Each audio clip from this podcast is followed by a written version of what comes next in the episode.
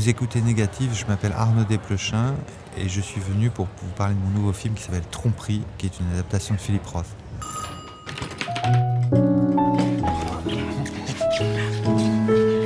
Je suis surexcitée. Je veux savoir. Puis je veux pas savoir. Alors nous y voilà. Bienvenue dans Négatif. Je suis Thibaut Elie et avec Maxime Rodriguez, nous avons arpenté les avant-premières du Arras Film Festival.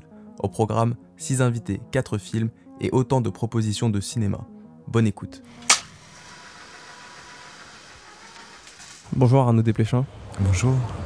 Votre dernier film, Tromperie, est une adaptation du livre éponyme de Philippe Rost, paru en 1990. L'écrivain américain, joué dans votre film par Denis Podalides, relate des dialogues avec euh, ses maîtresses, jouées notamment par euh, Léa Seydoux, Emmanuel Berco et Anouk Grimbert. L'action se déroule à Londres, Prague, New York, mais aussi dans la tête de Philippe Roth, puisque le registre autobiographique interroge ses propres pensées, vices et peurs. Une première question, Arnaud Desplechin, quelle était la clé pour vous afin de réussir à adapter ce roman qui semble impossible à transcrire cinématographiquement? Euh, transformer la parole en action. C'est un truc que je pense toujours euh, au cinéma ou au théâtre. C'est de comment faire pour que quelqu'un dit quelque chose. Et vous voyez, c'est ça que je vois chez Ingmar Bergman. Et ça devient irrémédiable. C'est de l'action. C'est plus des mots, c'est un acte. Vous voyez, c'est donc de transformer ça.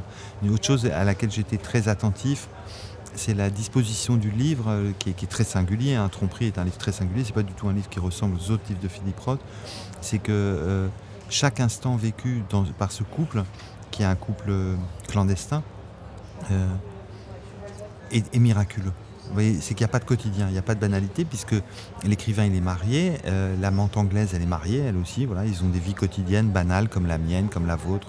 Mais quand ils se retrouvent dans le bureau de l'écrivain, chaque instant se doit d'être exceptionnel. Et donc pour un réalisateur, c'est un, plaisir de savoir que tous les moments que vous allez montrer seront des moments exceptionnels de la vie et pas des moments quotidiens. C'est vrai que le quotidien c'est un petit peu mon ennemi au cinéma et que je préfère le- l'exception euh, à la banalité. Et, euh, et ça aussi, c'était merveilleux dans le livre. Vous voyez, euh, je peux citer, euh, voyez, c'est ce que Joyce appelait des épiphanies. Vous voyez, c'est des fois dans le livre de Philippe Ross, il y a juste une phrase. C'est que des dialogues, hein, c'est que des dialogues. Et des fois, il y a une phrase. Je me souviens comme ça, il y a une scène que j'adore. C'est Oh, une nouvelle ceinture. C'est tout. C'était exceptionnel. C'était, elle était en train de déshabiller son homme et elle remarquait qu'il s'était acheté une nouvelle ceinture. Et ça devient extrêmement drôle, d'une trivialité, d'une obscénité réjouissante. Et c'est voilà, et c'était super drôle à faire. Et, et du coup, vous voyez, à, l'éclairer, à le, mettre en scène, à le filmer, ça devenait euh, voilà, c'est de filmer des petits miracles euh, à chaque fois qui arrivent jusqu'à la fin. L'épilogue qui me semble miraculeux lui aussi à sa façon. Et est-ce que dans ces détails, dans ce que vous avez pu lire, la part autobiographique a pu être euh, également de la mise en abîme, a pu être une difficulté pour vous Non, j'ai lu avant. euh, j'ai pas lu encore la biographie de Roth que j'ai achetée, euh, la, grosse biographie là qui est interdite aux États-Unis. Euh, je l'ai pas encore lue. Ça m'intéressait pas tellement parce que s'il a tellement compté pour moi euh, dans, ma vie, Philippe Roth, c'est parce que, vous voyez, moi ce que j'aime, c'est les acteurs. Et les acteurs, quand vous êtes peintre, quand vous êtes écrivain, comme Philippe Roth, vous avez des mots, vous avez de la syntaxe, vous avez des trucs, vous avez de la culture, vous avez des, références, tout ça. Quand vous êtes peintre, vous avez des pinceaux. Quand vous êtes réalisateur, vous avez des techniques, des, techniciens qui sont avec vous, une caméra. Quand vous êtes acteur, vous avez vous. C'est tout. Donc c'est le seul métier que je trouve sublime. Alors c'est pas un métier du tout, hein. c'est comme poète, c'est que vous êtes à vous-même votre propre matériel. C'est que vous le matériel, c'est vous la toile le- et le pinceau en même temps. Et ben Philippe Roth, il a su faire ça en littérature. C'est qu'il s'est dit, ben, je vais m'utiliser moi-même, et moi-même ridicule, moi-même en moquant de moi, je vais m'utiliser comme matériel pour mes livres. Et ça, ça m'a appris quelque chose de formidable. Et vous voyez, moi, dans mon travail à moi de réalisateur, j'essaye que mon travail ait la même dignité que celui d'un acteur. C'est-à-dire que j'essaie d'être à moi-même mon propre matériel, comme un acteur se doit d'être à lui-même son propre matériel. À propos de la question des acteurs, le livre et votre film est essentiellement constitué de dialogues qui sont particulièrement riches, notamment en questions, euh, mais les personnages n'y répondent pas forcément. Ça peut être des questions notamment ouvertes, et parfois ils n'y répondent euh, même pas. Il y a notamment une question euh, qui est intéressante dans l'un des l'une des séquences de votre film, c'est de savoir si Philippe Roth mettait la fiction dans l'expérience ou l'expérience dans la fiction. Par rapport à cette question, comment vous situez-vous? Ça dépend, ça dépend, parce que vous voyez, je suis en train de tourner, c'est une journée étrange, parce je suis en train de tourner, un, pour moi, parce que je suis en train de tourner un nouveau film déjà. Et euh, or, aujourd'hui c'était congé, donc je viens à Arras pour montrer mon film. Et, euh, et le film que je suis en train de tourner, qui est un scénario original, c'est très brutal. J'espère que c'est très tendre aussi, comme ça, c'est une histoire très dramatique. Et des fois, les personnages, je regarde Melville Poupeau, je me dis, mais je vais faire comme ça dans la vie, mais moi, je vais dire ça. C'est idiot, c'est des phrases que j'ai écrites, mais je, vais, mais je vais l'utiliser. Évidemment que je vais l'utiliser. Donc, je copie la fiction. Vous c'est pas la fiction qui copie la vie, c'est la vie qui copie la fiction. C'est plutôt comme ça que je verrai l'affaire. C'est comme ça aussi que vous l'avez fait dans, le, dans Tromperie. Dans Tromperie aussi, j'ai l'impression que c'est comme ça que. Je, je, me dis, ah putain, il a tellement bien dit que c'est utile, c'est utile, c'est utile, quoi. Vous voyez, c'est comme quand vous avez 12 ans, que, ou 13, 14 ans plutôt, que vous allez au cinéma et vous dites, comment est-ce qu'on fait pour parler à une fille vous, bah, vous allez au cinéma et puis vous regardez, vous apprenez. Vous dites, j'ai placé ça pourvu qu'elle ne l'ait pas vu, pour pas me faire choper. Vous voyez, c'est ça que c'est très très utile. Et, mais c'est beau l'aller-retour. C'est beau aussi que le cinéma se nourrisse de la vie.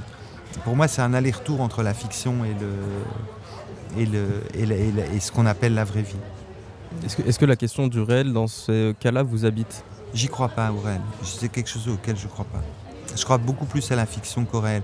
Vous savez, c'est pour ça que je crois au cinéma. Euh, le cinéma, je peux me permettre, puisque votre podcast euh, s'appelle Négatif, je peux me permettre de citer Bazin. Vous voyez, le cinéma, l'outil ultime du cinéma, c'est la, réalité, c'est le réel. Mais sauf que le cinéma, ça produit quelque chose qui est très étrange et qui se voit très très bien dans les films Lumière. Hein. Euh, si vous filmez un train qui entre à la gare de la Ciotat et vous le projetez, c'est un vrai train. Il entre dans une vraie gare. Tout est vrai. C'est pas comme de la peinture. Vous le projetez et quand vous le projetez, vous voyez un minotaure. Vous voyez un rapport sexuel. Vous voyez euh, le train qui va vers Balbec dans Proust. Vous voyez, euh, ça devient de la fiction. C'est que dans la vraie vie, le réel, c'est très ennuyeux. Et dès qu'il est filmé et projeté, il scintille de signification. Il veut vous dire des choses. Il vous parle. Vous ça, c'est le cinéma. Donc vous voyez, c'est pour ça la vraie vie, pour moi, c'est un peu surévalué parce que quand elle est filmée, quand elle est projetée, enfin, elle scintille de signification, tandis que quand vous la vivez, elle est muette, elle est terne, et je m'ennuie. Et quand la vie est projetée, à ce moment-là, elle devient passionnante. À supposer que je meure et qu'un biographe tombe sur ton nom, qu'est-ce que tu lui dirais? Il n'a pas écrit un seul de ses livres. Ils ont été écrits par toute une série de maîtresses. Et moi, j'ai écrit les deux derniers. Et moi, si ça m'humiliait. C'est un jeu. Et c'est aussi une question qui traverse le roman de Philippe Roth et également dans les séquences que vous avez tournées. Les personnages s'interrogent également sur cette question de l'imaginaire et de certains personnages qui ont pu être euh, transcrits en fiction, les personnages du, de la vraie vie de Philippe Roth qui ont été transcrits dans le roman. Bien sûr. Euh, on sait par ailleurs que, que Philippe Roth a été marié euh, avec Claire Bloom, qui a écrit un livre pour dire que son mari, Philippe Roth, était très très méchant et tout ça, qui s'appelle Living the Dollhouse, que j'ai lu et tout ça. Oui, bah, d'accord, oui. Euh, j'ai lu le livre merveilleux de Janet Hopperhouse qui a été euh, publié, qui ressemble très fort au personnage joué par Emmanuel DeVos dans le film, euh, qui était une écrivain américaine qui a écrit un livre où elle raconte entre autres dans un des chapitres sa liaison avec Philippe Roth et tout ça. Mais tout ça, c'est l'écume, vous voyez. Alors vous le vivez avec amertume comme Claire Bloom, ou vous le vivez avec joie comme Janet Hobhouse, mais c'est pas très important. Ce qui est important, c'est que c'est une comédie, c'est un théâtre. C'est que, vous voyez, c'est que, et bien sûr qu'un écrivain, il se sert de lui-même, bien sûr qu'il se sert des gens qui l'entourent. Mais ce qui crée, c'est de la fiction, c'est sa poudroie de signification, c'est beaucoup plus grand que la vie. Et c'est pas exactement, je crois, le sens de la scène que je trouve merveilleuse avec Anouk Grimbert. C'est dans Anouk Grimbert, vous voyez, qui joue l'épouse de Philippe, et elle dit, mais alors tu m'as trompé et tout ça. Et c'est pas grave, mais pourquoi tu, me m'en parles pas? Pourquoi tu me dis rien et tout ça? Et en fait, c'est une enfant. Anne Grimbert, ça a toujours été une enfant. Elle dit Mais pourquoi on n'est plus deux enfants, toi et moi? Pourquoi moi je suis l'épouse et que l'enfant maintenant c'est Léa Seydoux Vous voyez pourquoi elle se sent volée de, de, sa place? Et cette blessure à son orgueil féminin est magnifique. Vous voyez, parce qu'il n'y a rien de plus beau qu'un orgueil féminin. Et donc on est blessé, nécessairement on blesse dans le couple. Évidemment que nécessairement on blesse. Évidemment que la conjugalité c'est un piège et qu'on préfère l'aventure bien sûr, et, pourtant il nous faut bien de, de la conjugalité. Alors, vous voyez, du coup la femme elle se sent pas à sa place, elle se sent déplacée. Mais comme tous les personnages dans, dans, Tromperie se sentent déplacés. Ils se sont tous déplacés. Même l'écrivain, il se sont déplacés. C'est un Américain, il n'aime pas Londres, il se sent pas bien en Angleterre et tout ça. Et il y a un endroit, un endroit où il y a un type qui trouve sa place, c'est Philippe quand il écrit. Là, il a sa place. Et là, son bureau, c'est une espèce de paradis, de, zone protégée, d'Éden, de possibilités de bonheur. C'est son bureau. Voilà, c'est juste ça. Il n'y a que le travail qui vous offre ça la fiction. Donc. Pour revenir euh, notamment au titre du film, il y a un moment je me suis demandé si le film aurait pas dû s'appeler Trahison plutôt que Tromperie, parce que certains personnages euh, féminins notamment, j'ai senti qu'elles se sentaient plus euh, trahies que trompées. Il y a un personnage qui, se sent trahi, il y en a un, pas les autres, hein.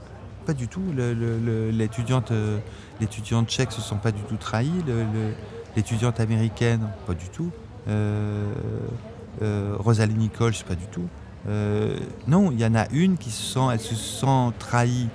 Oui, dans le couple, on peut dire je me suis senti trahi.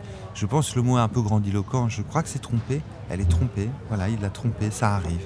Des choses qui arrivent dans l'amour. Ça arrive tout le temps. C'est inévitable. Et euh, elle se sent flouée peut-être. Mais trahi, je pense que ce serait un peu grandiloquent. Y compris le personnage de Léa Seydoux dans la scène euh, où elle discute avec euh, Philippe Roth. De son enterrement et de sa biographie et tout ça. Oui, elle dit. Et puis, mais voyez, comme dans le trajet du film, à la fin, dans l'épilogue, il lui dit euh, Tu serais Nausicaa. Elle dit Pas du tout, je serai Homère. Vous voyez, c'est que dans cette histoire, cette aventure qu'elle a eue avec son amant, elle a pu, cette femme qui avait un travail idiot, qui avait un mari peu aimable, qui avait un enfant qu'elle aimait peut-être peu et tout ça, elle a réussi à se récupérer elle-même et à voir sa grandeur. C'est son amant l'a rendu à elle-même. Il n'a pas, il pas fait le professeur, il lui a rien enseigné, il n'a pas, etc. Mais il, il, était, il avait une telle écoute, comme il le dit, je suis un audiophile, qui la rend à elle-même. Et elle a pu se récupérer. Et quand vous la voyez avec la mélancolie de l'âge qui arrive euh, euh, dans, la dernière scène, dans la scène de l'épilogue, elle s'est enfin récupérée. Elle, enfin plus, elle est plus pleinement elle-même que la femme meurtrie, embarrassée d'elle-même qu'elle était au début du film. Je pense que c'est ça, c'est une conquête. Je pense que c'est une conquête. Et je pense qu'à leur façon, chacune des femmes à l'intérieur du film se conquiert elle-même. Je suis un écouteur, je suis un audiophile. Un audiophile, mais, mais quelle connerie prétentieuse. Est-ce que vous pensez que ce roman pourrait toujours être publié aujourd'hui plus de 30 ans après sa première... Euh, vous voulez dire à cause de la political correctness? Ah, ce serait compliqué, euh, mais il est sorti avant. Euh, il est sorti avant. Et puis, non, parce que Philippe Roth a ses derniers livres, je ne sais plus de quand ça. Il avait arrêté d'écrire avant de, décéder. Il avait choisi d'arrêter d'écrire. Euh, et il écrivait des textes très, je pense en particulier The Humbling, un, livre que j'adore, euh, et son dernier livre aussi, dont j'ai le titre, qui était merveilleux euh, dans les derniers livres, qui était également des livres très provocants, mais d'une autre façon. Là, c'est provoquant, c'est un livre très enragé, beaucoup plus grinçant que, le film que j'ai tourné. J'espère, je n'ai pas désiré faire un film grinçant. Et euh, ah, est-ce que le livre sera encore publié aujourd'hui? La question n'a pas de sens. Est-ce que Ross l'aurait écrit pareil aujourd'hui? Bien sûr que non, qu'il n'aurait pas écrit pareil aujourd'hui. Il aurait écrit différemment puisqu'il aurait vécu et voilà. Et il est mort, donc la question ne se pose pas. Est-ce que vous, dans le contexte actuel, puisque vous avez réadapté le roman pendant le confinement, donc dans un contexte euh, récent, est-ce que c'est une question qui vous a travaillé dans l'acte de création que vous avez fait à ce moment-là? Est-ce que c'est une question qui vous a travaillé de l'adaptation également dans un autre contexte? Ça, pas du tout. Non, pas du tout. Enfin, si un peu, bien sûr. Mais je trouve que c'est une très bonne chose. je trouve c'est une très bonne chose. Je trouve pas du tout que ce soit euh, un carcan ou quoi que ce soit. Je trouve que de, faire attention à ce qu'on dit, de, devoir trouver des blagues provocantes et d'une autre façon, je trouve que c'est un challenge vachement bien. Je trouve que c'est cool. Je trouve ça cool. Je trouve ça vachement bien de faire attention. Euh, je trouve les blagues homophobes, c'est pourri. Euh, vous voyez, je trouve c'est. Non, c'est bien de faire attention. Et maintenant, de, de faire des blagues avec les homosexuels, euh, gays ou lesbiens et tout ça, je trouve ça super drôle. Mais je trouve ça vachement bien de, devoir se poser la question. Je trouve que c'est ainsi, c'est créatif. Quoi. Je sais pas du tout une punition ou un carcan. Donc vous avez gardé votre liberté quand même Oh, mille fois, mille fois. Non, c'est pas du tout. Euh... Ah, c'est très provoquant. Hein. Le, film, à certains endroits, allait. De toute façon, c'est toujours les mêmes choses qui fâchent. Hein. Quand on parle de la différence entre les hommes et les femmes, ça fâche. Quand on parle de l'existence de l'État d'Israël, ça fâche. Bien sûr, ça fâche. Mais c'est drôle. Ça fait partie de la comédie, de la vie. C'est pas triste, c'est pas euh, dramatique. C'est super drôle. Qui est, c'est tragique, évidemment, bien sûr. Puis c'est grave et c'est dangereux et tout ça. Ah, Israël existe, tout ça. Mais c'est drôle, c'est bien, c'est heureux. C'est pas du tout triste. Vous voyez que les, femmes, elles se disputent contre les hommes, elles ont bien raison, c'est drôle, ça fait du bien, c'est pas du tout une punition, ça rend la vie plus pétillante. Merci à vous Arnaud Desplechin. Merci à vous. Ah, dis donc, qu'est-ce qui va se passer quand il va te demander d'où vient ce bleu sur ta cuisse? Non, il l'a déjà fait. Oh Et alors? Bah, j'ai dit la vérité. Je dis toujours la vérité, comme ça on ne se laisse pas piéger par le mensonge.